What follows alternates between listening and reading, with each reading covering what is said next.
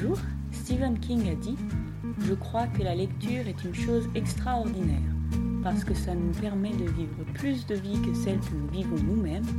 On peut donc avoir l'expérience de beaucoup de réalités. Vous écoutez la pause lecture et je vous fais découvrir une nouvelle réalité à chaque épisode.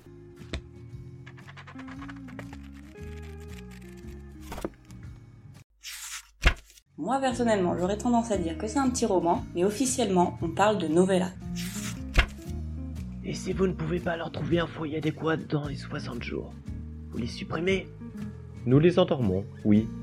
Vous les quoi? Je suis désolé, mon anglais. C'est une ordonnance municipale. Impossible d'avoir des meutes de chiens courant dans les rues. Vous les abattez? Non, nous les gaisons. C'est très humain. Ils ne sentent rien. Oui, dit M. Dunker. J'en suis persuadé. Ça vous donne une indication que vraiment ce, ce livre, il, il vous prend en trip, quoi.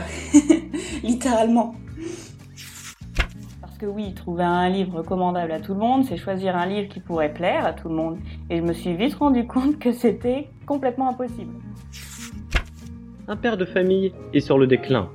Sa famille ne peut obtenir son héritage. Comment faire pour marier les cinq filles de la famille?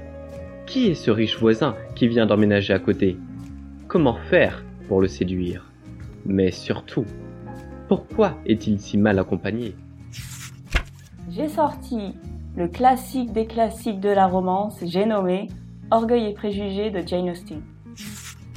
Monsieur Bennett avait levé les yeux de son livre à l'entrée de sa femme et la fixait avec une indifférence tranquille que l'émotion de celle-ci n'arriva pas à troubler.